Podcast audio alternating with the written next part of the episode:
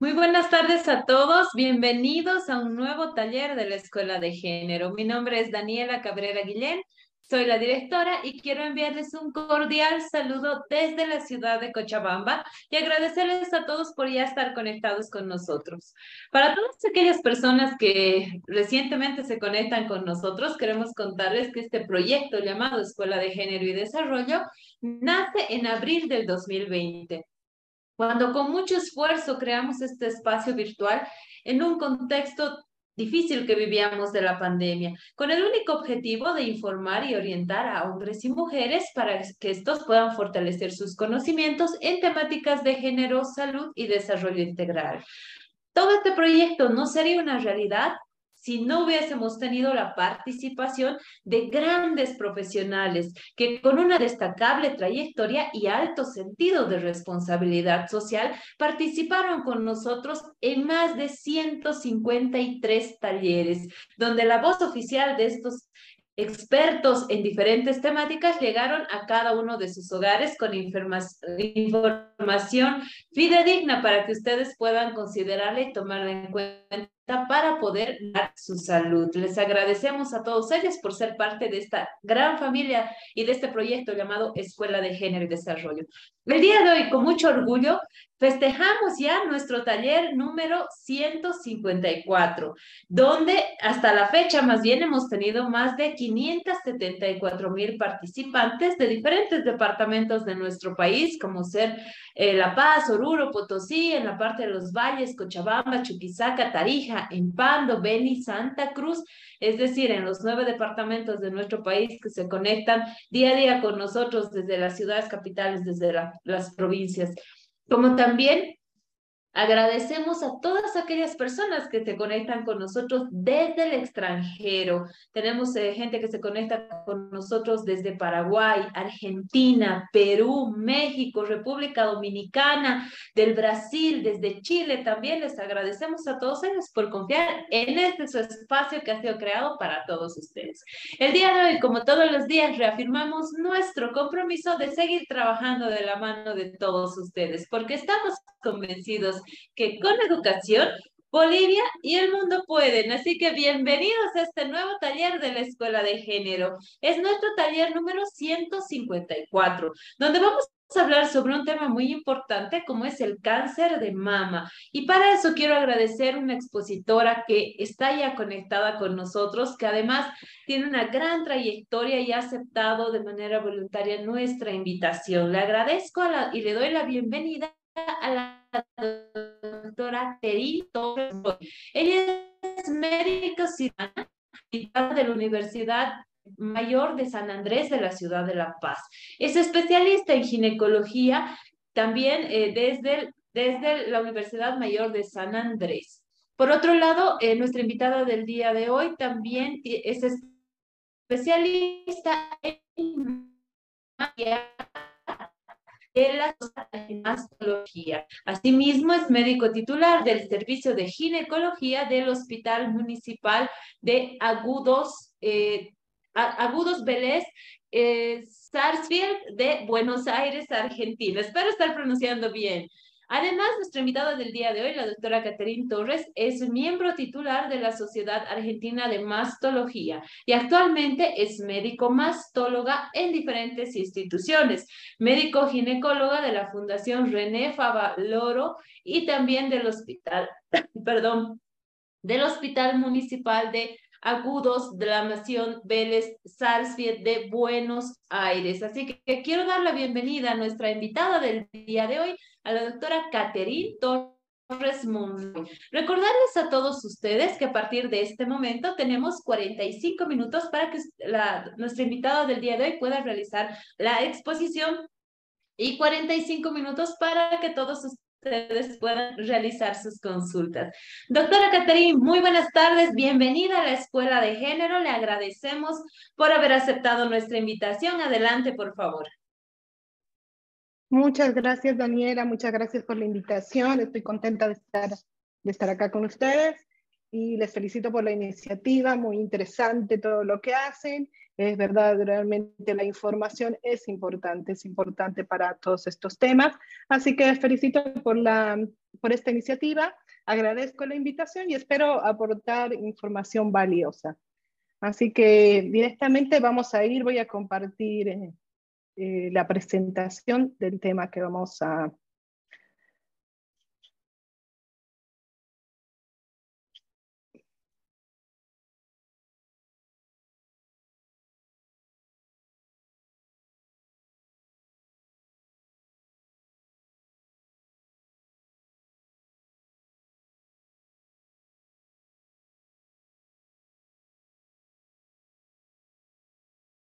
Bien, ¿escuchan bien todos ahí? Sí, ¿no? sí, adelante, por favor, vemos y la escuchamos. Bien. Bueno, vamos a hablar un poco sobre cáncer de mama, eh, un tema muy importante porque es una enfermedad muy prevalente actualmente. En esta charla vamos a tratar de responder algunas preguntas que son las preguntas más frecuentes que más frecuentemente nos hacemos sobre esta enfermedad. Vamos a tratar de definir qué es el cáncer de mama, cómo se diagnostica, cómo puede prevenirse, cuáles son los tipos de cáncer de mama que existen, si siempre se opera el cáncer, cuál, eh, cuál es la quimioterapia que se utiliza, cuándo se utiliza quimioterapia, eh, ver si el cáncer de mama es hereditario y si existe cáncer de mama en los hombres. Vamos a empezar definiendo qué es el cáncer de mama. El cáncer de la glándula mamaria o de la mama es una alteración caracterizada por la proliferación celular incontrolada persistente en una área específica del tejido glandular mamario. Esta proliferación es lenta y generalmente asintomática, que luego de 5 a 10 años puede alcanzar el estroma tisular dando síntomas, formando nódulos, secreciones, y después de, que hay invasión del estroma tisular, se produce la diseminación a través de vía linfática a los ganglios linfáticos regionales, de la axila o de los huecos supra o infraclaviculares, o por vía hemática a otros órganos distantes, como los huesos, el pulmón, el hígado, el cerebro. ¿Por qué se produce esta proliferación celular incontrolada? Todavía no lo sabemos, pero se cree que hay un, un conjunto de factores ambientales, genéticos, inmunológicos, que favorecen a que en algún momento de la vida se produzca esta proliferación celular incontrolada y así se produzca el cáncer de mama.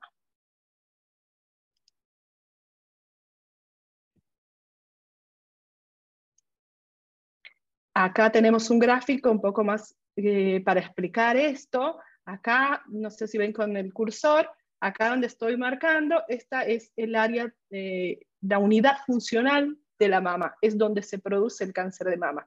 Estos que ven como unos lobulitos son, son las células lobulares y los otros son los conductos. De acuerdo a dónde se, se produzca esta proliferación celular, si se produce acá en los lobulillos se llamará cáncer lobulillar, o si se producen estos conductos se llamará cáncer ductal. Acá vemos mejor el gráfico cómo empieza dentro del conducto esta proliferación celular que poco a poco va rellenando toda la luz del conducto y una vez que ha rellenado todo el conducto em, empieza a proliferar, invade el estroma celular. De aquí pasa a los linfáticos, invade los ganglios o puede pasar directamente a los vasos, al torrente sanguíneo y y metastatizar a otros órganos distantes.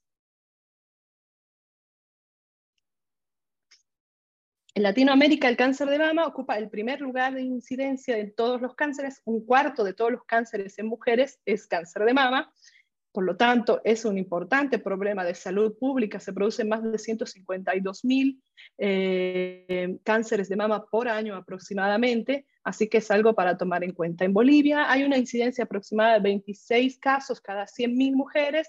Se dice que se diagnostican 11.000 casos nuevos de cáncer en total en mujeres en Bolivia. De estos, un 25% es cáncer de cuello, que sigue siendo el cáncer más común en nuestro país, y un 17% es cáncer de mama, que aproximadamente serían 1.800 casos nuevos por año. Eh, según los cálculos, se cree que una mujer muere por cáncer de mama por día en nuestro país. En la Argentina es el primer cáncer eh, más frecuente en las mujeres, con una incidencia de 73 en 100.000 mujeres, representando el 17% de todos los tumores malignos, y aproximadamente tiene una mortalidad de 5.600 muertes por año en, en este país vecino. Se estima que las estimaciones estadísticas dicen que aproximadamente una de cada ocho mujeres va a tener cáncer de mama a lo largo de su vida si logra vivir más de los 80 años. Lo bueno es que el 90% de los cánceres son curables. Y hay más de, en todo el mundo, hay más de 8 millones de sobrevivientes de este cáncer. ¿sí? ¿Cuál es lo más importante? ¿Cuál es el factor más importante para que esto suceda? La piedra angular, diríamos, en el tratamiento del cáncer de mama es la detección precoz, es decir, detectarlo cuando es muy pequeño, cuando es tratable y curable. ¿Cómo se diagnostica el cáncer de mama? Bueno, el cáncer de mama, cuando ya empieza a dar síntomas, ¿cuáles son los síntomas de alerta? Hay que estar atentos a los cambios en la coloración de la piel, cambios en el trofismo de la piel, es decir, que vean la piel de la mama engrosada como la piel de naranja, que la vean eritematosa, sea roja o violácea, con cambios de coloración, deben acudir inmediatamente al ginecólogo o al mastólogo. Asimetrías de volumen. Las asimetrías suelen ser comunes, una ligera asimetría de volumen es común, sobre todo en la adolescencia, o después de, las lactancias también, pero cuando es una asimetría eh, espontánea que aparece de un día para otro, que una mama tiene más volumen que la otra o que tienen algún abombamiento en la mama, bueno, es un signo de alarma y un signo para consulta. Palparse nódulos, bultos, tumores en la mama, es el signo más, es el signo más, o el signo o la clínica más común retracciones no solo del complejo areola-pezón, es decir, del pezón y la areola, sino retracciones también de la piel, más si están asociadas a un nódulo. Y el otro síntoma es el derrame por pezón o la secreción por el pezón. ante cualquiera de estos síntomas, uno debería consultar inmediatamente con el ginecólogo o con el mastólogo. ¿Cuál es el trípode diagnóstico? Una vez que existe la clínica, el trípode diagnóstico en en, esta patología incluye la mamografía, que es un estudio radiológico, la ecografía mamaria y la punción histológica o punción con aguja gruesa. ¿Cuándo deberíamos hacer la mamografía? La mamografía se debe hacer en mujeres sintomáticas, es decir, esa mujer que se palpó un nódulo o que vio alguna alteración en la coloración de la piel o que tuvo derrame por pezón, la mamografía debe hacerse independientemente de la edad.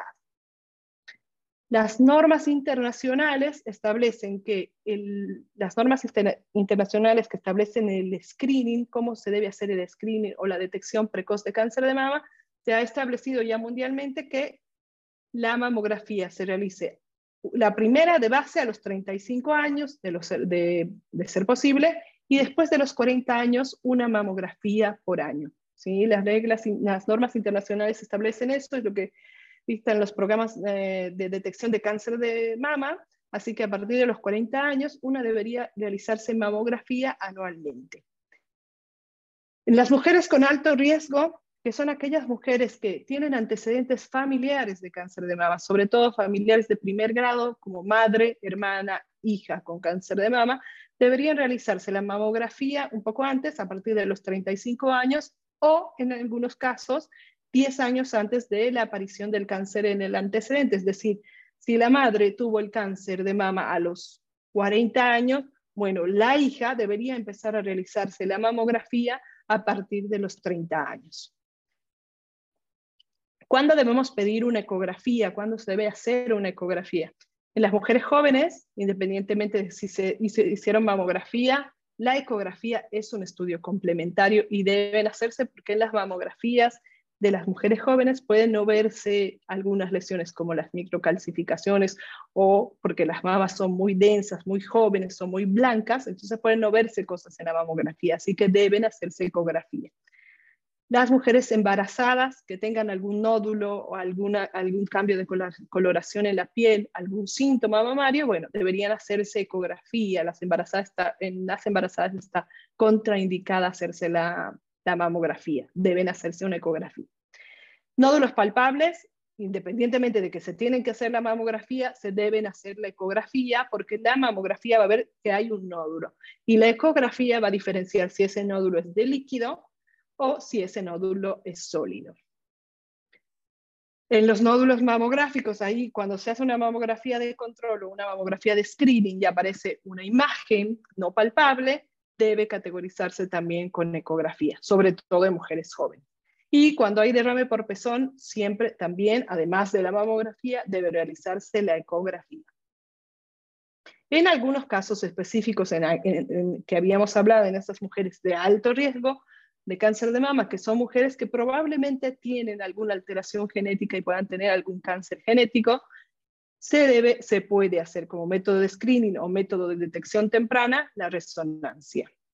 Eh, también la resonancia está indicada en aquellas personas, mujeres que ya tuvieron cáncer de mama y que estamos sospechando de que volvió la enfermedad. Ante la, ante la posibilidad de una recidiva tumoral, una recidiva de cáncer de mama, eh, se debe realizar una resonancia. En la detección del cáncer de mama oculto existe una entidad que se llama cáncer de mama oculto que aparece directamente en los ganglios de la axila y no aparece en estudios convencionales como la mamografía y la ecografía en las mamas. Bueno, se debe realizar una resonancia porque a veces la resonancia detecta cánceres más pequeños que la mamografía. Y para evaluar la, la, integridad de las prótesis en aquellas mujeres que tengan algún síntoma mamario y que tengan además prótesis mamaria.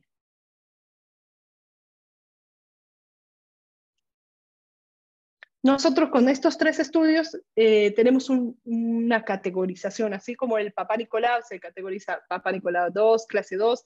Bueno, nosotros hemos creado, o sea, tenemos entre los imagenólogos y los mastólogos, los ginecólogos, tenemos un lenguaje, una categorización también que nos ayuda a ver cuál es la conducta que debemos tener ante la categorización por ese estudio y la clínica. Siempre se complementa entre lo que se palpa clínicamente y lo que se ve en los estudios. Entonces, eh, esta categorización se llama BIRATS o BIRATS y se categoriza desde el, desde el 0 hasta el 6, donde el 0 es un estudio insuficiente, se necesita realizar otro estudio para categorizar esa imagen, así que si les sale 1 y 2 es normal, son estudios normales y que deben controlarse una vez por año. El BIRAT 3 son imágenes que nos parecen benignas, que parece que son benignas, pero no podemos afirmarlo completamente. Existe una posibilidad del menos de 2% de que esa imagen sea cáncer, así que la controlamos de cerca. Controlamos a los seis meses y vemos qué pasa. Si a los seis meses esa imagen cambia, bueno, o si, crece, si cambia porque crece, cambia alguna característica, pasará a ser 4 y será sospechosa. Si no cambia o disminuye o desaparece, pasará a ser 2 y para control habitual. A partir del BIRAT 4 en adelante, el 4, ABC, 5 y 6 son, el 6 ya es con diagnóstico y el 4 y el 5 son cuando las imágenes que tenemos en la mamografía y la ecografía son sospechosas vienen desde el, desde el 5% de probabilidad de ser cáncer hasta el 95% de, de probabilidad de ser cáncer, todas estas imágenes deben ser biopsiadas. Nosotros actualmente las recomendaciones actuales son hacer una biopsia por punción previa a la cirugía. Antes se realizaba la cirugía y recién se hacía un diagnóstico por congelación, se congelaba en ese momento y el patólogo decía si era cáncer o no. Ahora las recomendaciones actuales son hacer siempre una punción previa siempre que sea posible, por supuesto, hacer una punción previa, tener diagnóstico de ese nódulo y recién con ese diagnóstico operar. Y ahora vamos a ver un poquito más adelante por qué. Ah, está, está desconfigurada. Puede prevenirse el cáncer de mama, si la tengo. El cáncer de mama puede prevenirse. El, ¿Cómo hacemos la prevención del cáncer de mama? Tenemos dos tipos de prevención, la prevención primaria y la prevención secundaria. La prevención primaria es aquella que vamos a hacer antes de la aparición del cáncer, ¿sí? es aquella que son todas aquellas medidas que se toman para que el cáncer no aparezca. Y la prevención secundaria, que es la más difundida, es la prevención que hacemos con los estudios, que hacemos para la detección precoz de la enfermedad, es decir, detectarlo tan pequeño, tan, con tan poco volumen de enfermedad que lo podamos curar. Esas son las dos formas de prevención de cáncer de mama. Entonces, la prevención primaria incluye, que es esta que hacemos para que no aparezca directamente el cáncer. Una es cambios en, en el estilo de vida, dieta saludable, como lo vamos a ver un poco más adelante, pero se recomienda dieta, dieta saludable, dieta baja en grasas, eh, actividad física es, otra, es otro factor protector para el cáncer de mama. Eh, también tenemos el tabaquismo, de, dejar de fumar, disminuir el consumo de alcohol, consumo de drogas, que todos estos son factores externos que pueden predisponer a cáncer de mama. Existen otros factores que eh, existen otras formas de prevenir primariamente, que son como por ejemplo la medicación. Existe una medicación que se puede dar en aquellas mujeres de alto riesgo, de, o sea, que tienen alta probabilidad de tener cáncer, como por ejemplo aquellas que tienen familiares con cáncer de mama y que, tienen, y que tenemos sospecha de que puedan tener un cáncer genético. En estas pacientes se les puede dar una medicación, que es una medicación oncológica que la utilizamos en el tratamiento de cáncer de mama, a manera de prevención, que es el tamoxifeno. Eh, son pacientes obviamente muy elegidas que se eligen de acuerdo a sus criterios de, sospecha, de, sospecha de malignidad, es decir, de que tengan probabilidad de tener cáncer. Cuando es muy alta, la, existen modelos eh, matemáticos en los cuales ingresamos los datos de la paciente y si nos dice que esta paciente tiene muy alta probabilidad de tener cáncer de mama, es una posibilidad darle esta medicación por cinco años para prevenir la enfermedad, la aparición de la enfermedad. También se utiliza en mujeres que tienen, por ejemplo, biopsias previas por lesiones, eh, hallazgos en la mamografía. Se le hace una, una punción y tiene una lesión proliferativa que no es cáncer, pero que se puede convertir en cáncer. Bueno, más de dos de estas biopsias positivas con estas lesiones que no son cáncer, pero que se pueden convertir en cáncer, entonces en estas pacientes sí les podemos dar esta medicación que se llama quimioprofilaxis de prevención. Y otra es la cirugía de reducción de riesgo, ¿sí? que son en casos muy seleccionados, que es la, que, la cirugía que se hizo, a la famosa cirugía de Angelina Jolie, bueno, se hace en pacientes que tienen una mutación genética, que ya son portadoras de una mutación genética que les da la posibilidad de más del 80% de hacer cáncer. O sea, hay un tipo de cáncer que es el cáncer hereditario, que lo vamos a ver un poquito más adelante, pero estas pacientes que tienen esta mutación tienen un gen mutado en su cuerpo que hace que tengan una probabilidad de más del 80%, más de 80-85% de tener cáncer de mama. Y en estas mujeres eh, se plantea la cirugía de reducción de riesgo, que es sacar las mamas, sacar el tejido mamario, conserva, generalmente se conserva el complejo areola-pezón, pezón, la areola, se, se conserva un poco de piel y se reseca toda la glándula que está debajo de la piel. Y inmediatamente después se pone una prótesis para que no quede sin, sin, sin el volumen mamario se pone una prótesis. Entonces, con esta cirugía de reducción de riesgo, se reduce su riesgo, que era más del 85%, a un 5%. Pero se hace en estos casos específicos, en esas pacientes que ya saben que son portadoras eh, de, de esta enfermedad, portadoras de este gen que les puede causar el cáncer de mama. Eh, después, para la otra forma que les había dicho, esta, esta diapositiva está desconfigurada, no sé por qué, pero bueno, la otra forma, la prevención secundaria, se hace para detectar precozmente la enfermedad. La prevención secundaria no es para que no aparezca la enfermedad, sino para que si aparece la detectemos cuando es curada. ¿Qué tenemos para hacer detección secundaria eh, o prevención secundaria? El autoexamen mamario, lo primero, el autoexamen mamario que deben realizarse las mujeres una vez por año, eh, una vez por mes, después de, la, después de la menstruación, en la ducha, mano detrás de la cabeza y con las yemas de los dedos, palpar desde, desde el pezón hacia, hacia la periferia de la mama, como eh, en el sentido de las horas del reloj, por ejemplo, ¿no? De hora 12, hora 1, hora 2, hora 3, hora 4, todas las horas hasta hora 11, palpar las mamas desde el, desde el pezón hasta la periferia. Esto debe hacerse una vez por mes, ¿sí? Eh, después de la menstruación y en aquellas mujeres que no menstruan debe hacerse una vez por mes, el mismo día al mes, por ejemplo, todos los 17 del mes. El autoexamen mamario demostrado crear una conciencia de su cuerpo, una, auto, una autovaloración de su cuerpo. Entonces, las mujeres que se realizan autoexamen, en general, son las que se controlan y las que se van a hacer mamografía y las que van a su control clínico. El otro, el otro, la otra forma de prevención secundaria es el examen clínico anual. ¿sí? Es recomendable ir al ginecólogo o al mastólogo una vez por año para una revisación por un médico especialista en esto, para que te palpen las mamas una vez por año.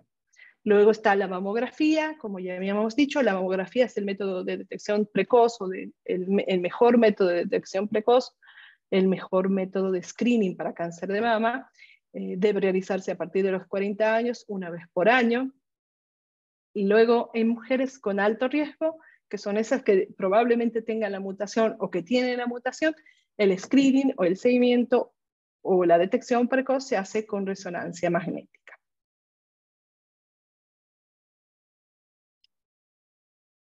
Bueno, ¿cuáles son los tipos de cáncer de mama?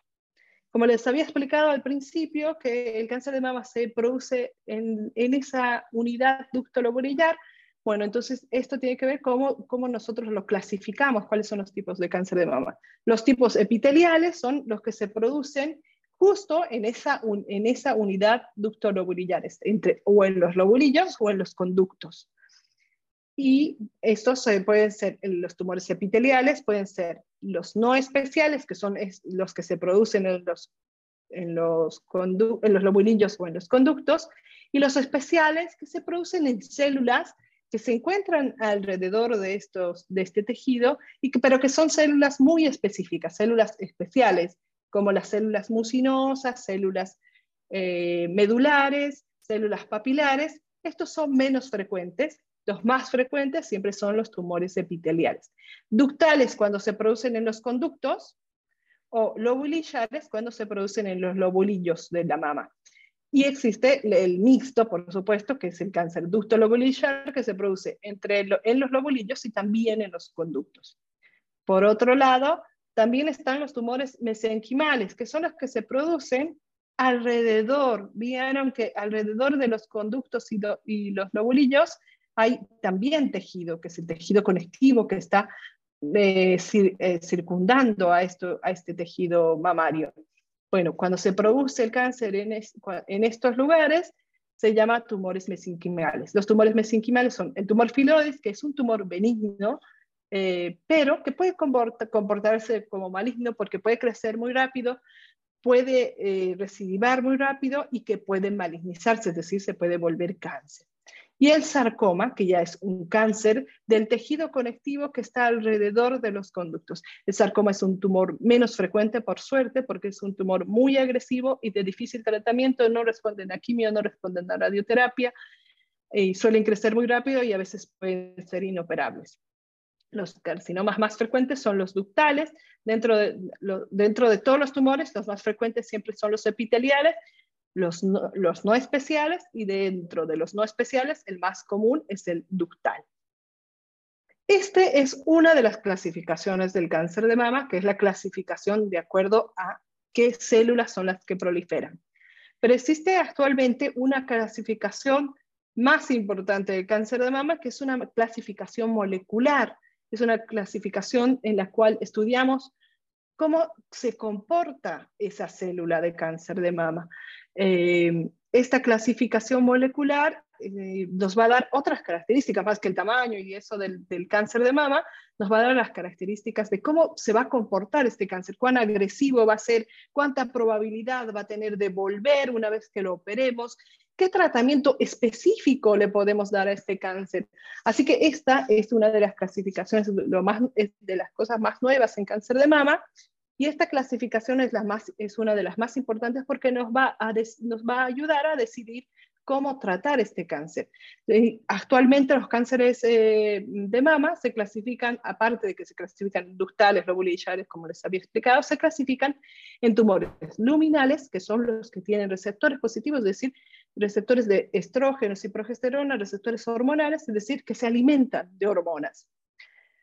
Luego están los, el otro tipo, que son los triple negativos, que son tumores que tienen receptores negativos, es decir, no tienen nada de influencia hormonal, son generalmente más agresivos, responden mejor a la quimioterapia y se presentan más en mujeres jóvenes y en mujeres que tienen antecedentes familiares o que tienen alto riesgo. Los tumores luminales son los más comunes, responden menos a la quimio porque hay un tratamiento específico para estos tumores que, son los, que es la hormonoterapia. La hormonoterapia es un medicamento que bloquea esos receptores de estrógenos y, y progesterona eh, así que estos tumores generalmente responden mejor a ese tratamiento más que a la quimio. Y por último están los tumores GER, HER2 o HER2-neo sobreexpresado, que pueden tener receptores de estrógenos, hormonas positivas o negativas, eso es independiente. Lo que tienen es el HER2 positivo. El HER2 es un receptor de membrana que le da una característica especial a estos cánceres, son cánceres más agresivos que, los otros, pero que tienen un tratamiento específico. Hay un tratamiento específico para esos tumores que es muy efectivo, que suelen desaparecer. Eh, los tumores inmediatamente le das ese tratamiento. Así que eso lo hace que a pesar de que sea más agresivo, suele ser de buen comportamiento porque hay un tratamiento específico para estos tumores. Los únicos que no tienen un tratamiento blanco específico todavía son los triple negativos, porque al no tener receptores, ni, receptores de estrógeno, ni progesterona, ni receptores de HER2 positivos, eh, no hay un tratamiento específico. Entonces, estos triple negativos van a ser quimioterapia siempre, independientemente de la cirugía. Los HER positivos también van a hacer quimioterapia siempre. Y los luminales, en general, eh, son los que menos se benefician de la quimioterapia, así que en general van a cirugía y después hacen hormonoterapia, excepto algunas características que vamos a ver más adelante. Entonces es importante que sepamos que antes de iniciar el tratamiento, antes de pensar en cirugía o empezar en quimioterapia, nosotros necesitamos saber esto, necesitamos saber el nombre del tumor, si es ductal o bulillar, ese va a ser el nombre, y el apellido del, tumor. El apellido del tumor lo va a dar esta clasificación. Si es luminal, el tumor ductal, luminal A. Entonces, cuando sepamos esto, vamos a saber cómo tratarlo. Por último, nosotros tenemos también una forma de categorizarlos por estadios, que también nos va, a decir, nos va a ayudar a decidir si primero va a ser quimio o primero va a ir a cirugía este cáncer. ¿sí?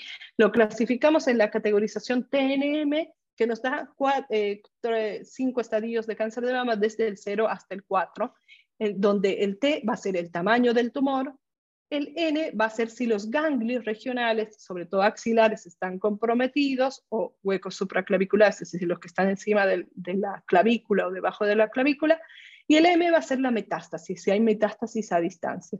Con esto nosotros vamos a tener una categorización en estadio del cáncer de mama y con esto también vamos a tomar la decisión de cómo continuar con el tratamiento. ¿Siempre se opera el cáncer de mama? Bueno, el cáncer de mama que se curó siempre se operó. Así que en general la cirugía en aquel cáncer de mama que se va a curar eh, está presente. Puede ser antes o después de algún tratamiento, pero la cirugía sí va a estar presente en aquel cáncer de mama que se va a curar. El cáncer de mama que no se opera es el que está muy avanzado, que tiene metástasis, que ya está invadiendo otros órganos del cuerpo, porque la cirugía de sacar el cáncer en la mama no le sirve de nada, la paciente no le aporta nada si no podemos sacar todo el volumen tumoral. Entonces, si tiene cáncer de mama en la mama, en el hígado y en el hueso. Si no podemos sacarle el hígado y el hueso, entonces no sirve de nada operarla.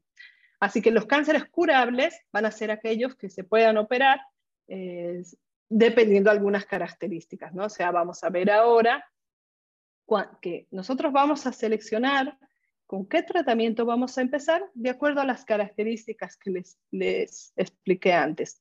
Dependiendo el estadio, si está en estadio 0, 1, 2, 3 o 4, las características del tumor, el tamaño, la cantidad de ganglios comprometidos y los factores individuales o los factores moleculares de ese tumor, si es un luminal, si es un triple negativo o si es un tumor GER positivo.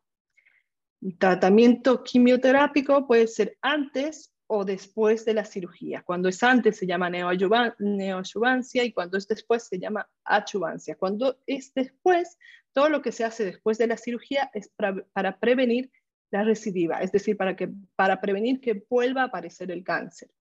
Todo lo que se hace después de la cirugía. Y el tratamiento neoadyuvante es para cuando la enfermedad está muy extensa o es muy grande, entonces necesitamos reducirla para poder operarla.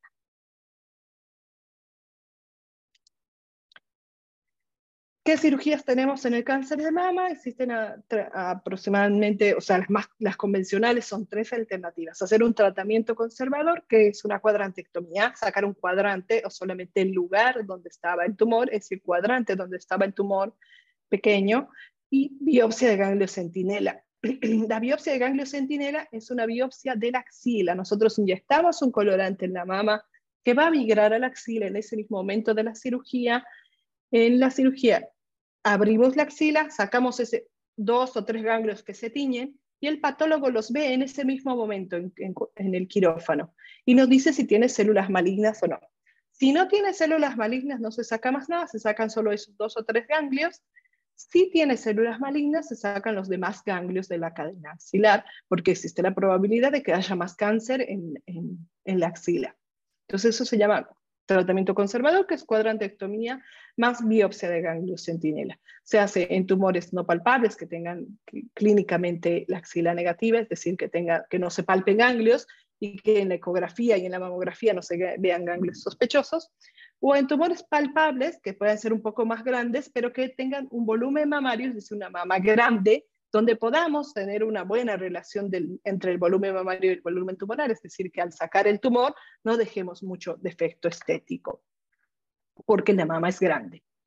El tratamiento conservador, sí, tiene que saber que siempre va seguido de radioterapia. La radioterapia es el complemento del tratamiento conservador. Es decir, siempre que conservamos la mama, la paciente va a ir a hacer radioterapia.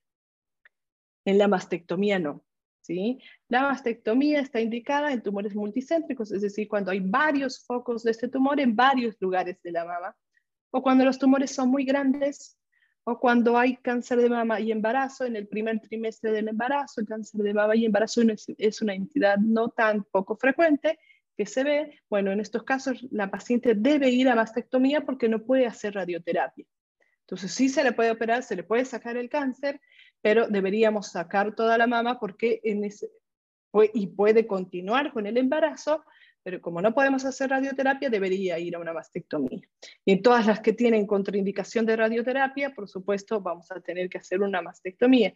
¿Qué pacientes pueden tener contraindicación de radioterapia? Aquellas pacientes con colagenopatías, pacientes que tienen lupus, está contraindicada la radioterapia. Bueno, en estas pacientes debería, si tienen cáncer de mama, deberíamos hacer una mastectomía y en pacientes que ya hicieron radioterapia previamente, por ejemplo, por linfomas en la adolescencia o en la infancia, hicieron radioterapia, bueno, en esas pacientes no se puede volver a hacer radioterapia, así que deberían ir a una mastectomía. Y la otra opción que es la más moderna, bueno, es la mastectomía conservadora con reconstrucción en los pacientes que tienen, que tienen tumores por ahí voluminosos o que tienen indicación de una mastectomía, pero el tumor está lejos de la piel y está lejos del complejo areola-pezón. Entonces podemos pensar de sacar solo el tejido que está por detrás de la piel y del complejo areola-pezón, dejarle la piel, el complejo areola-pezón y poner una prótesis inmediatamente después de, sacar el tejido mamario. ¿Qué es la quimioterapia? La quimioterapia son medicamentos que, contra el cáncer que se administran por vía intravenosa, en suero, o por vía oral y que llegan a las células cancerosas. Son medicamentos citotóxicos, es decir, que matan a células cancerosas, pero también matan células normales del cuerpo, como las células eh, de defensa, como los leucocitos. Entonces uno puede quedar con células muy bajas o, los o las plaquetas, puede quedar con plaquetas muy bajas. Bueno, eso es la quimioterapia. La quimioterapia está indicada en algunos casos en cáncer de mama. La quimioterapia la poliquimioterapia, es decir, que con más de dos, eh, de dos agentes quimioterápicos, es la indicación, y los más efectivos en el cáncer de mama, el tratamiento convencional del cáncer de mama ahora actualmente incluye las antraciclinas y los taxanos.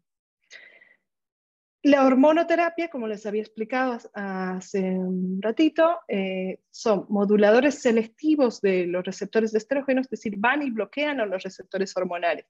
La hormonoterapia, eh, existen dos tipos, que son los moduladores selectivos de los receptores, que es el tamoxifeno, y los inhibidores de una enzima que produce la conversión de andrógenos que se producen en la grasa abdominal a estrógenos, que son el anastrozol y el letrozol. Estos, estos tres medicamentos se utilizan eh, como hormonoterapia en aquellos, en aquellos tumores hormonodependientes.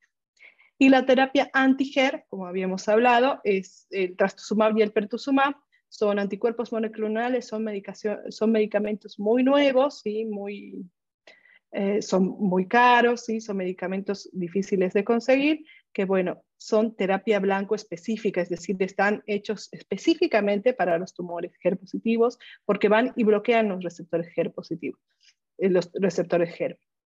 Son bastante efectivos, también se dan por vía ah, intravenosa y también ahora existen por vía subcutánea. Se dan cada 21 días y la terapia con trastuzumab, pertuzumab suele durar aproximadamente un año y medio.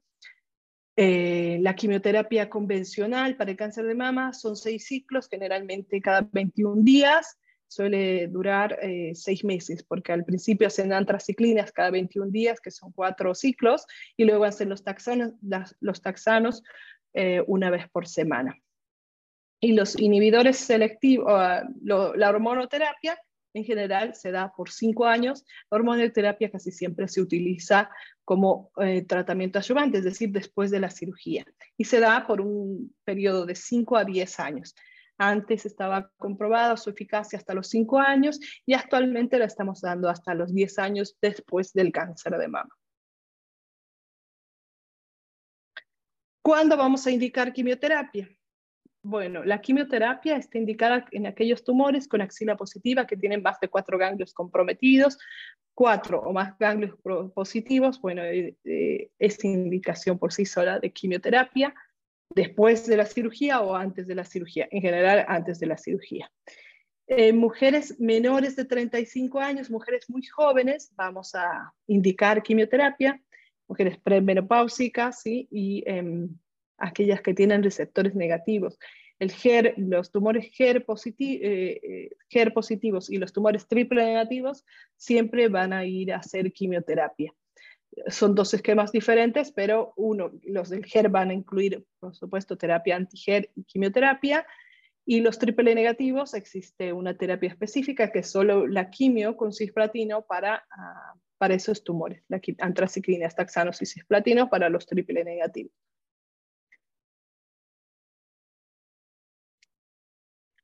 ¿Qué es la radioterapia? La radioterapia es un tratamiento oncológico que destruye las células enfermas del organismo mediante la aplicación de radiaciones ionizantes de alta energía sobre el área afectada.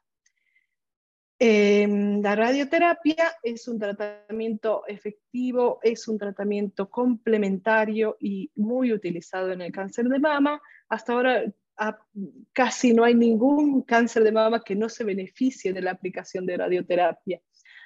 Así, que está indicada casi siempre, bueno, cuando es tratamiento conservador, como dijimos, cuando habíamos hecho solamente la cuadrantectomía, solamente sacamos una parte de, la mama y estudiamos la axila, bueno, en, esos casos siempre va a ir a radioterapia del volumen mamario más un bus o un refuerzo en el lecho de la tumorectomía, en el lecho donde estaba el tumor específicamente, bueno, ahí se hace un refuerzo aparte de la radioterapia en todo el volumen mamario.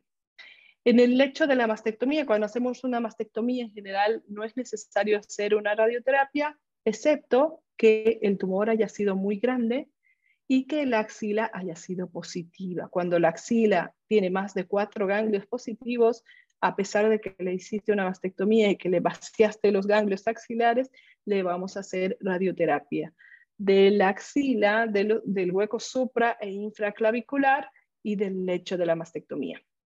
Y en algunos casos, cuando los tumores serán muy internos, podemos hacer radioterapia de la cadena mamaria interna, que son ganglios que se encuentran por el lado interno de la mama.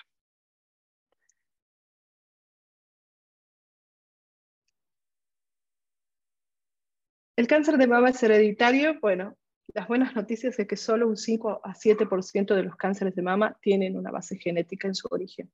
Los cánceres de mama netamente hereditarios son muy infrecuentes. Eh, se ve específicamente en aquellas familias que padecen más de un que tienen más de un familiar con cáncer de mama en primer grado, por ejemplo, madre e hija o madre o hermana hija, hermana con cáncer de mama, bueno, en ellas podríamos sospechar en un cáncer de mama hereditario, o en aquellas que tienen más de dos cánceres en familiares de segundo grado, de tía, abuela, o que tienen muchos cánceres en la familia, no solo de mama, sino hay, ah, existen otros cánceres que pueden estar asociados a un síndrome genético, como por ejemplo el cáncer de colon, el cáncer de páncreas, el cáncer de ovario, el cáncer de testículo. Entonces, si hay muchos de esos cánceres en la familia, podemos sospechar de una familia portadora de, algún gen que predispone a cáncer de mama. Cuando aparecen cánceres en edades tempranas, mujeres menores de 40 a 45 años eh, con cáncer de mama, bueno, en esos, en esos casos habría que hacer una evaluación de la familia porque es probable que tengan algún cáncer hereditario. Cáncer de mama bilateral, cuando afecta a las dos mamas es posible que exista enfermedad, hereditaria, así que deberían ser estudiadas.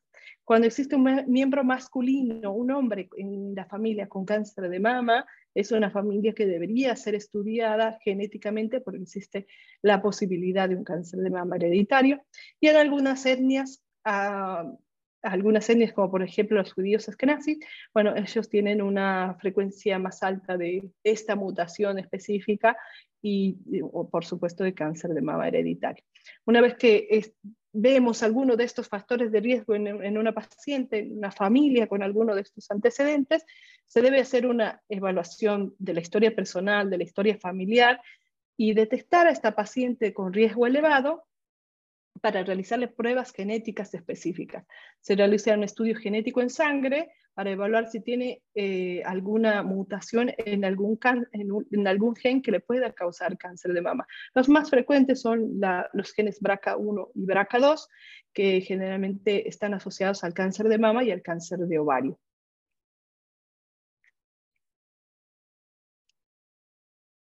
Y por último, si existe el cáncer de mama en hombres, sí existe. Es muy infrecuente, eh, menos del 1.5 de los cánceres masculinos representan al cáncer de mama, pero se dice que de cada 100 mujeres con cáncer de mama, un hombre tiene cáncer de mama. Eh, ¿Cuáles son los factores de riesgo? En edades avanzadas, generalmente se da en pacientes muy, muy añosos, después de los 60, 70 años, en aquellos que tuvieron exposición a estrógenos permanente o de, larga data, por ejemplo, pacientes con cáncer de próstata y terapia hormonal para el cáncer de próstata, o aquellos que han, han estado muchos años estimulados con, eh, em, con anabólicos o esteroides, estanos, bueno, también tienen una pequeña predisposición a cáncer de mama antecedentes familiares de cáncer de mama, aquellos que tienen familiares cercanos, muchos familiares cercanos con cáncer de mama, madre, hermana, hija con cáncer de mama, bueno, tienen mayor riesgo. Algunos eh, estudios demuestran que la enfermedad hepática, ciertas enfermedades como la cirrosis hepática, puede reducir el nivel de, hormonas masculinas y esto hacer que exista un incremento de hormonas femeninas. Al, haber más estrógenos circulantes constantemente, es un factor de riesgo para desarrollar cáncer de mama en hombres. Y la obesidad está, que está relacionada con niveles altos o elevados de estrógenos circulantes, porque la grasita abdominal de la pancita puede producir, puede convertir los andrógenos, que son las hormonas masculinas, en estrógenos, que son las hormonas femeninas. Esta, esta elevación constante de los estrógenos circulantes puede ser un factor de riesgo para eh, cáncer de mama en hombre. El cáncer de mama en el hombre suele detectarse en estadios más avanzados porque, bueno, los hombres no se palpan y no consultan y además tienen en general menos tejido mamario, entonces invade rápidamente a tejidos como la piel o el músculo. Eh, los síntomas que ellos pueden notar son un bulto, engrosamientos, lo mismo que la mujer, bultos, nódulos, engrosamientos de la piel, em, cambios de coloración en la piel, hoyuelos, ¿sí? descamación, enrojecimiento y cambios en el peso y también secreción por el peso.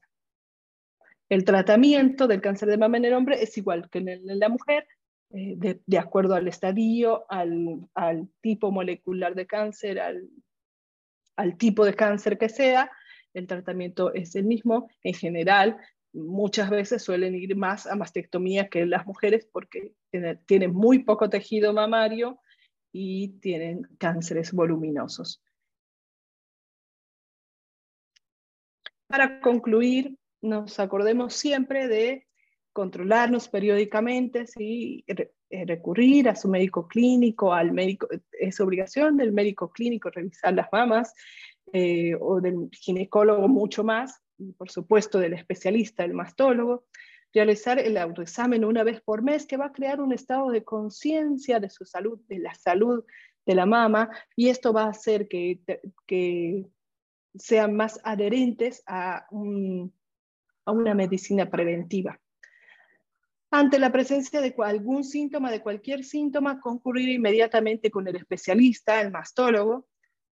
Y las otras recomendaciones, mantener un peso adecuado, hacer ejercicio con regularidad, limitar el consumo de alcohol y el tabaquismo y tener una dieta variada y nutritiva. Muchas gracias. Eh, cualquier pregunta, ahora ya vamos a responder. Dejo ahí mi mail por si, por si necesitan hacer alguna pregunta, no hay ninguna inconveniente, me pueden mandar un mail. Muy bien, muchísimas gracias, querida doctora Caterín. Mi nombre es Adrián Arevalo. Eh, voy, voy a continuar con las preguntas, ya que nuestra eh, directora está con unos problemas técnicos y hasta que regrese, pues yo voy a continuar con la bonita exposición que nos ha dado, enriquecedora, queremos agradecerle a usted, doctora Caterín, por acompañarnos el día de hoy y por aceptar esta invitación dentro de la Escuela de Género y Desarrollo. Para ello, vamos a, por favor, em, a habilitar en los micrófonos de la sala de Zoom número uno por favor, levanten la mano los que están en esta sala para que podamos responder las preguntas. Los que se conectan desde nuestra sala de Zoom número 2, por favor, dejen sus preguntas mediante el chat, como también en Facebook Live pueden realizar sus preguntas mediante el chat. Muy bien, eh, doctora Catherine, vamos a comenzar y por favor estén atentos acá, primeramente en nuestra sala de Zoom número uno, los participantes para que puedan responder y, podamos concluir con todas las preguntas que tenemos el día de hoy. Muy bien, vamos a comenzar y vamos a habilitar el micrófono de María Moreno. Por favor, María, ¿de dónde se conecta eh, y cuál es su pregunta, por favor? Nuevamente vamos a habilitar el micrófono de María Moreno, por favor. De seguro está con algunos problemas técnicos. Muy bien, vamos a continuar entonces con Soledad Mondaca. Vamos a habilitar el micrófono de Soledad, por favor, que nos diga de dónde se conecta y cuál es su pregunta. Adelante, Soledad. Buenas noches. Eh, primero, felicitar a la doctora por la excelente exposición. Muchas gracias. Eh, me, conecto desde aquí, desde La Paz, Bolivia, eh, más, más de Valle de las Flores, donde vivo. Doctora, mi consulta es, ¿los golpes en el pecho influyen para tener cáncer en mama?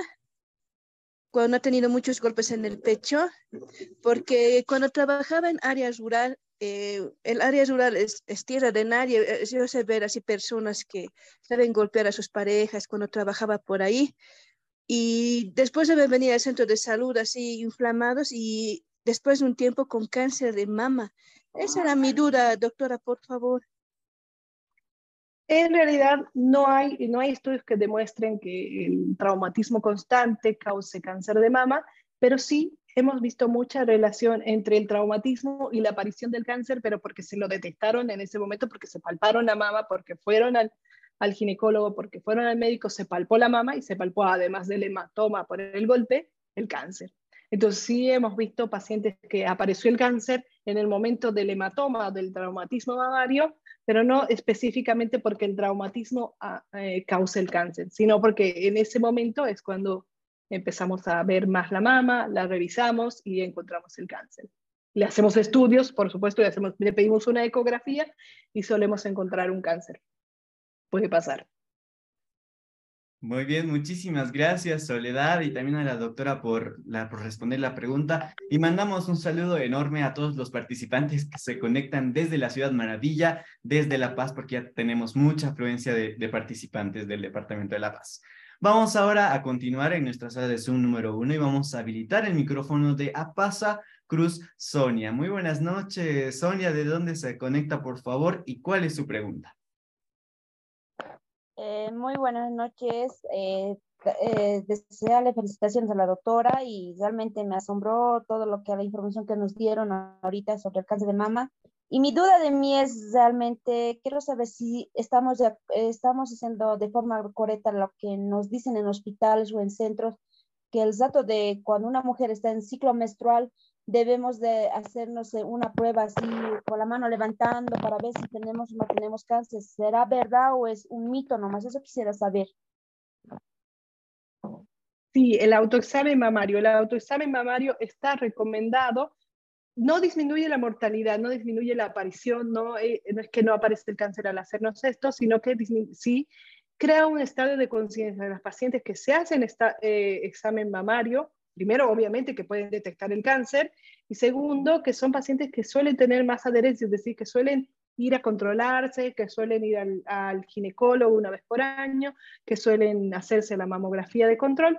El, examen, el autoexamen mamario está recomendado y debe hacerse una vez por mes, como te dijeron, sí, una vez por mes, después de la menstruación, inmediatamente después de la menstruación, con la mano sobre la cabeza en la ducha, siempre es mejor recomendado en la ducha, con la mano sobre la cabeza, con las, dos, con las yemas de los dos primeros dedos, palpamos desde, este, desde el pezón hasta la periferia de la mama, como en, los, en el sentido de las horas del reloj, es decir, hora 12, hora 1, hora 2, hora 3, palpando con pequeños golpecitos sobre el tejido mamario con las yemas de los dedos. Se debe hacer eso una vez por mes después, inmediatamente después de la menstruación, y en aquellos pacientes que no menstruan, debe hacerse una vez al mes, el mismo día del mes. Está descrito como un, método de prevención eh, secundaria. Sí, sí, debe, deben hacerse autoexamen. Muy bien, muchísimas gracias, doctora, y también a, Sonia por hacernos esta pregunta y mandamos un saludo a todos los participantes de El Alto. Vamos ahora a trasladarnos rápidamente a nuestro Zoom número dos, porque de igual manera tenemos muchas preguntas, doctora, y una de ellas, eh, pues Adis Pérez pregunta, una persona, bueno, una mujer tiene que revisarse con un médico cuando le duelen los pezones y si se siente algo duro en los senos o son síntomas de la regla menstrual, le preguntan doctora.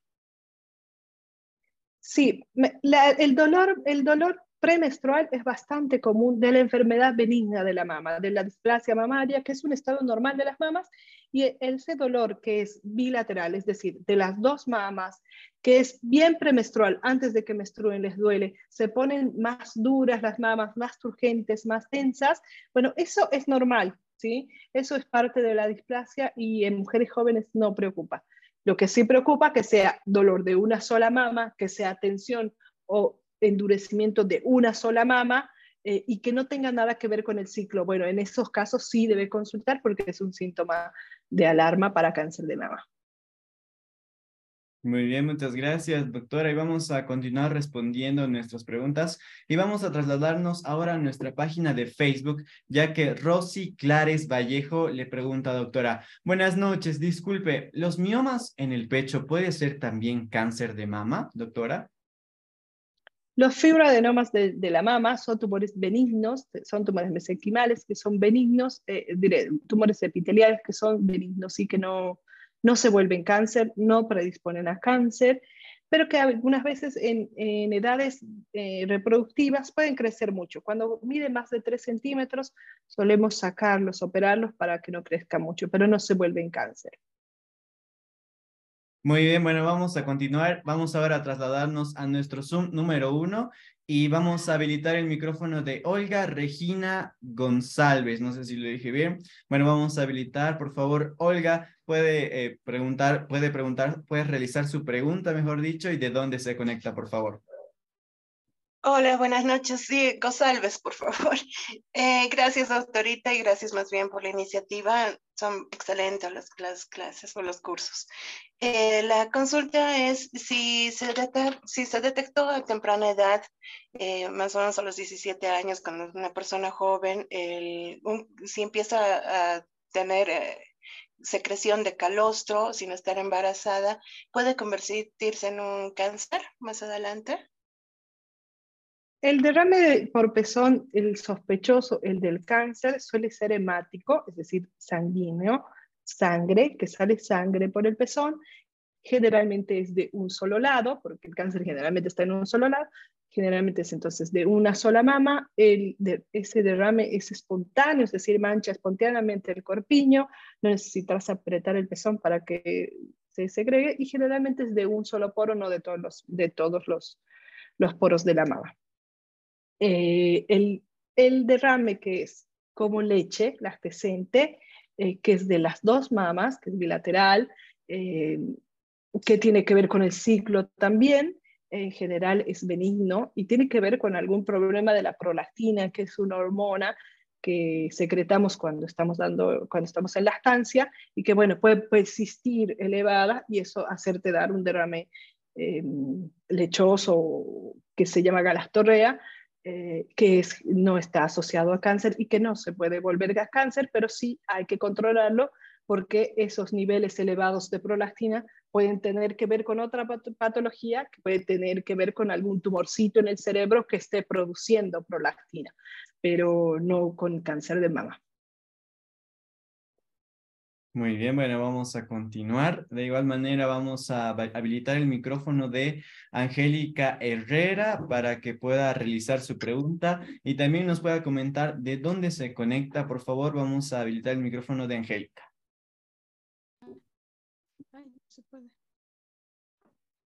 Angélica, no, no te escuchamos muy bien. Sí, creo que sí, es que creo que tienes un problema de audio, está un poco bajo. No sé si lo puedes. Ahora, ¿me escucha?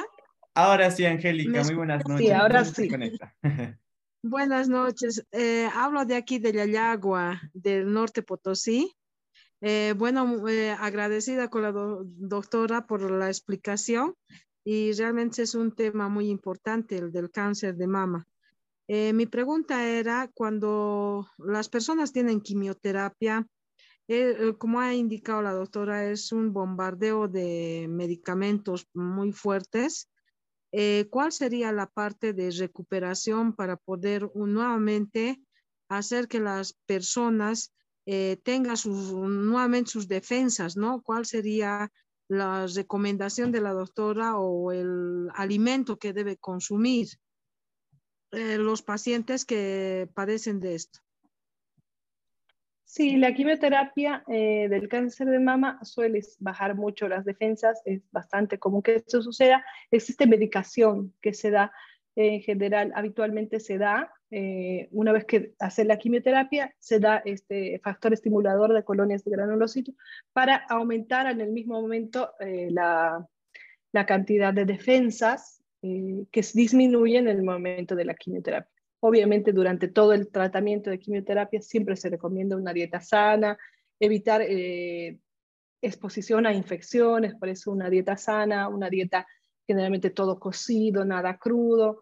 Eh, y después, una vez que se termina la quimioterapia, el cuerpo automáticamente empieza nuevamente a regenerar. Por suerte, todo este efecto tóxico de la, de la quimioterapia dura solamente el tiempo de la quimioterapia. Una vez que termine la quimioterapia, siempre vamos a recomendar dieta saludable, vamos a recomendar ejercicio, un estilo de vida saludable, eso obviamente va a ayudar, no solo, va a prevenir no solo que no vuelva el cáncer, sino va a dar un mejor estilo de vida a la paciente una vez que termina la quimio. Muchas gracias, doctora. Y bueno, vamos a retornar. Yo me disculpo, he tenido un problema con la computadora. Sin embargo, le, le agradezco, doctora, por haber brindado esta información tan importante acerca de este tema como es el cáncer.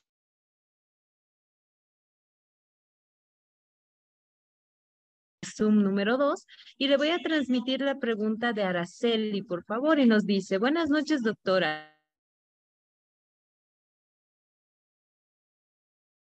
menstrual o después? Se corta, no te entendí bien. Le repito, por favor, ¿en qué momento se debe realizar el examen de el autoexamen de mama? ¿Antes del periodo menstrual o después? Inmediatamente después. Ponerle el primer día de la menstruación es el día 1 del ciclo. Entre el día 3 y 5 está recomendado el autoexamen, ¿no? al día 3 de la menstruación, 4 o 5.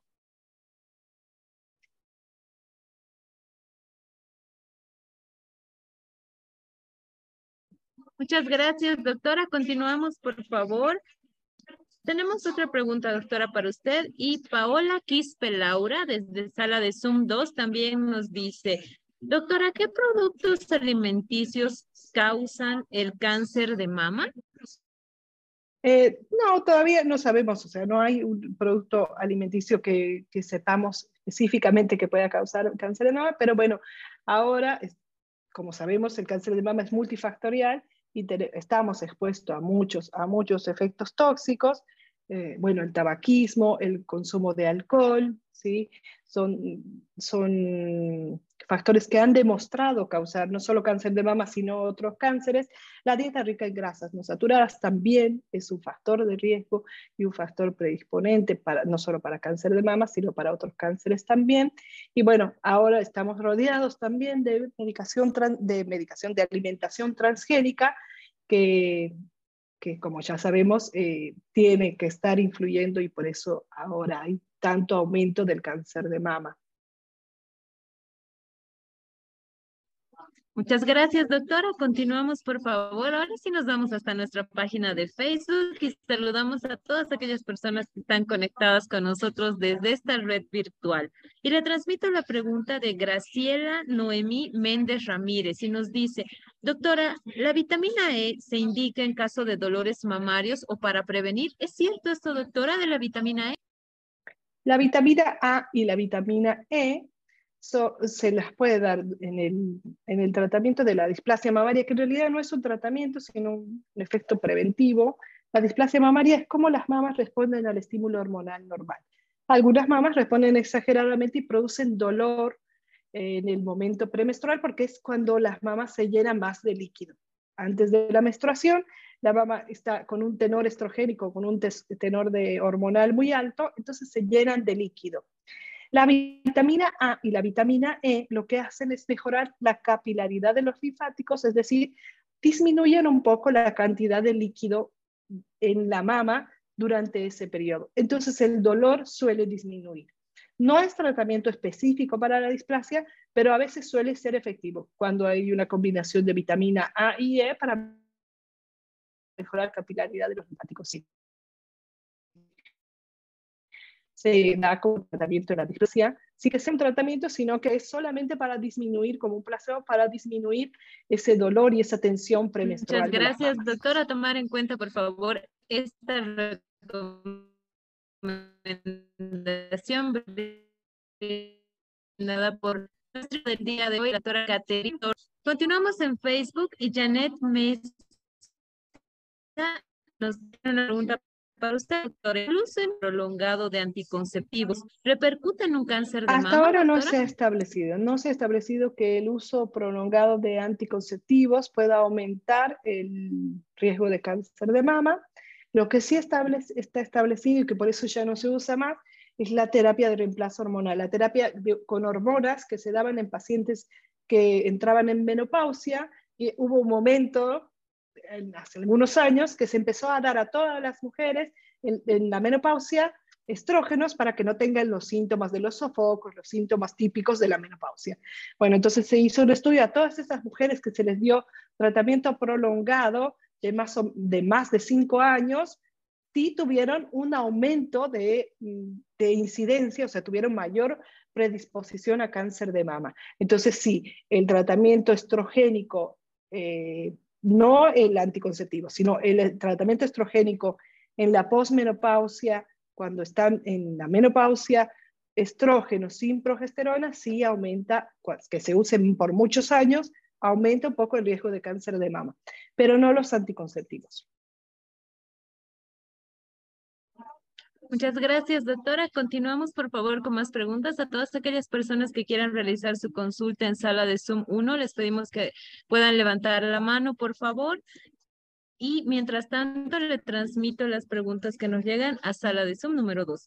Y Rosa nos dice, doctora, doctora, quisiera saber qué tratamiento sería el adecuado para los nódulos mamarios. Un nódulo mamario hay que primero identificar qué es. Cuando no, eh, nosotros tenemos, tenemos algunas eh, especificaciones para darnos cuenta si ese nódulo es sospechoso de ser cáncer o no. Por ejemplo, los nódulos que son muy de bordes netos, de bordes muy regulares, que son ovalados, que son blandos, no son muy duros, no son como la piedra, sino son blandos, son muy móviles, no están pegados a la piel, no están pegados al músculo. En general creemos que son fibroadenomas, tumores o quistes mamarios, tumores benignos de la mama y generalmente si los estudios nos dicen lo mismo, si los estudios, la ecografía, la mamografía, los ven como nódulos no sospechosos, los podemos controlar siempre y cuando no sean muy grandes. Si son muy grandes, los sacamos, pero si no son muy grandes, los controlamos. Pero existen otras características de los nódulos, por ejemplo, que sean muy duros, como piedras, que sean irregulares, que estén pegados al músculo o que estén pegados a la piel, que sean muy más redondos o muy irregulares. Bueno, estos sí son sospechosos de ser cáncer y deben hacerse primero una punción, como habíamos dicho, hacer mamografía, ecografía, la punción para saber si es cáncer y una vez con eso operarlos. Muchas gracias, doctora. Ahora sí, continuamos con las preguntas en sala de Zoom número uno y le transmito la pregunta de la licenciada. Va, más bien, vamos a habilitar el micrófono de la licenciada María Eugenia Armella. Adelante, por favor, María Eugenia Armella, adelante con su consulta. Muy buenas noches. ¿Desde dónde se conecta? Buenas noches. Eh, me conecto desde la ciudad de Tarija. Bueno, primeramente quiero agradecer a la doctora por el conocimiento, por compartir el conocimiento. Eh, bueno, más que una pregunta, es una preocupación, doctora. Eh, hace dos semanas más o menos tuve un, golpe en una de, las mamas donde se me hizo una, un, hematoma. Ya he consultado con... Es de, es de mi conocimiento que, que por un golpe no puede generarse un cáncer de mama pero eh, me han confundido porque eh, he consultado con tres ginecólogos para tener diferentes opiniones y uno de ellos me dijo que sí, que probablemente podía ocasionar un cáncer de mama el, el golpe porque, o sea, el, el, trauma ha sido, ha sido bastante, casi toda la mama. Eh, y, y, para eso me dijo que tendría que haberme, hacerme una ecografía mamaria y seguido de eso una mamografía. La pregunta es, ¿qué, ¿qué tan recomendable sería hacerme la mamografía ahora que tengo todavía una, el hematoma y es bien, es bien notorio en, toda la mama? No sé qué, mañana, pasado mañana tengo la programación de la, de la mamografía y eso quería consultarle, doctora, que no sé qué tan aconsejable puede ser o tengo que esperar.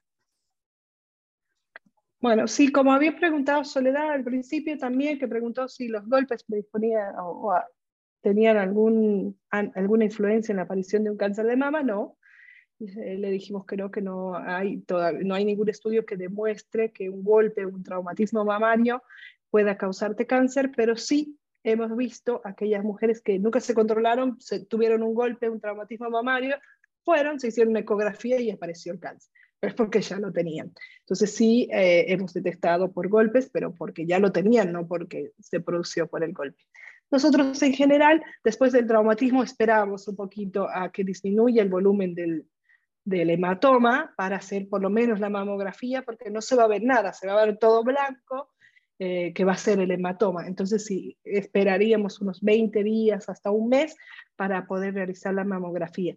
La ecografía se puede hacer en ese momento para ver el volumen del, hematoma. A veces, eh, si son hematomas muy voluminosos, a veces hay que evacuarlos, si están muy líquidos hay que evacuarlos. Y si la baba se pone a pesar, después del golpe del hematoma se pone roja, se pone caliente, bueno, puede haber una colección asociada, una infección asociada, y en esos casos sí debería hacerse una ecografía. Mamografía recomendamos esperar un poquito más. Muchas gracias, doctora, y le agradecemos también a María Eugenia por haberse conectado con nosotros desde la ciudad de Tarija. Un abrazo para todos ustedes. Continuamos, por favor. Vamos con la última pregunta, por favor, ya que estamos llegando al final de nuestro taller y habilitamos el micrófono de la licenciada Ana María Nuri Mendizábal, por favor. Adelante, muy buenas noches, Ana María. ¿Desde dónde se conecta? Adelante con su consulta. Muy buenas noches, licenciada, desde acá, desde Santa Cruz ya, y agradecer a la doctora por tan bonita explicación, ¿no? Y que realmente nos interesa prácticamente a todo el personal de salud, tanto personal como para poder ayudar a los pacientes. Mi pregunta es la siguiente, doctora. Una persona que ha sido detectada nódulos mamarios, ¿ya? O quistes mamarios y múltiples en ambos senos, ya, pero no son malignos, que no llegan a ser cáncer, solamente son nódulos llenos de líquido. Eh, recibe tratamiento, no tratamiento, tratamiento preventivo con la vitamina E y la prímula, ¿ya? Mi consulta es, ¿qué tan efectivo es ese tratamiento preventivo, la vitamina E con la prímula? ¿Y qué tiempo debería de consumir eh, estos medicamentos? ¿No? O estas vitaminas, porque realmente son vitaminas, ¿no? Y si afectara ya al sistema o a los órganos, como el ser hígado, porque sabemos que estos se, se, se sintetizan en, en, los órganos, ¿no? En lo que es en lo renal. Entonces mi pregunta es esa, ¿qué tiempo y si está, digamos, en lo correcto de consumir los dos, lo que es la vitamina A y la prímula, y si habría alguna consecuencia posterior en el sistema renal. Muchas gracias. Bueno, sí, mira, los quistes, de, los quistes mamarios son bastante comunes, son muy habituales en mujeres jóvenes y son solo quistes de líquido, son parte de lo que se llama displasia mamaria, que había explicado que es un estado normal de las mamas. Eh, es como las mamas responden al estímulo hormonal normal. Suele ser un poco más evidente y más molesto después de los 30, 40 años porque la mamá ha completado el desarrollo y bueno, empiezan a, molestar un poco más estos quistecitos. Eh, cuando son muchos quistes, es verdad, las pacientes suelen tener mucho dolor premenstrual sobre todo, la mama está muy tensa, muy turgente y muy dolorosa. Eh, en estos casos podemos utilizar la prímola y la vitamina E, la vitamina A, como había dicho, mejoran la capilaridad de los linfáticos y hacen que disminuya la cantidad de líquido, no de los quistes, sino en, en la mama de por sí, y el síntoma puede disminuir. Lo recomendamos siempre dar por tres meses y luego descansar. No hacemos un tratamiento prolongado mucho más de tres meses. Siempre tres meses y descansar porque son vitaminas que se pueden acumular y puede haber una hipervitaminosis. Así que en general lo damos tres meses, tres meses descansamos o seis meses descansamos y lo volvemos a dar. Son terapias cortas. ¿Sí? Y se utilizan solamente para el síntoma del dolor. Si no hay dolor, si no hay molestia, los quistes se quedan ahí y después en la menopausia van desapareciendo. Así que no se hace nada. Se los da solo si hay dolor y no siempre es efectivo, no funciona en todas las mujeres. En algunas sí, en algunas puede que no les haga nada. Muchas gracias, doctora. Muy agradecido. No, por favor. Muchas gracias. A todas las personas que se han conectado con nosotros también desde el departamento de Santa Cruz. Bueno, doctora, lamentablemente hemos llegado al final de nuestro taller. Quiero agradecerle a nombre de las más de 4.100 personas que se han conectado el día de hoy con nosotros y han participado de este taller donde hemos aprendido mucho acerca del cáncer de mama. Le agradezco mucho por su tiempo, por haber estado con nosotros en este espacio y poder haber y poder compartir todos sus conocimientos con todos nosotros. Le voy a pedir, por favor, ya para terminar, sus últimas recomendaciones y sus palabras de despedida con el compromiso de tenerla muy pronto nuevamente. Así es, así es, Daniela. Muchas gracias. Gracias por la invitación. Eh, eh, realmente estoy asombrada de, su audiencia, cuánta gente se, se, conectó y estoy, esto me parece muy, muy, muy importante. Los felicito por su iniciativa y bueno, sí espero volver a estar con ustedes. Y quería también avisar que yo voy a estar atendiendo, yo, vivo en Buenos Aires y estoy de vacaciones porque soy de acá y estoy de vacaciones en Bolivia y voy a estar atendiendo este viernes en la ciudad de Cochabamba. Ahí dejé mis, mis datos, eh, cualquier cosa, si quieren pedir turnos pueden pedirlo por WhatsApp. Voy a estar atendiendo solamente este viernes y en la ciudad de Santa Cruz también tengo algunas fechas todavía que voy a estar atendiendo. Tengo pacientes que, que las operé allá en, Buenos Aires y vengo y las controlo acá, así que por eso atiendo a pacientes acá, así que vamos a dejar después el, el contacto, la dirección y el WhatsApp para que puedan pedir turnos. Y quiero agradecer también a la doctora Gabriela Terceros, que es una ginecóloga colega mía, que me está prestando el consultorio, así que ella está en, la dirección esa del consultorio de Cochabamba, así que cualquier cosa se la recomiendo, es una excelente profesional. A la doctora Pamela Carrasco, que hace también ecografías y que también va a estar atendiendo conmigo este viernes 25. Y a la doctora María Laura Valenzuela, que es mi amiga de toda la vida y que es una pediatra que también es la que me va a prestar el consultorio. Así que, bueno, eso.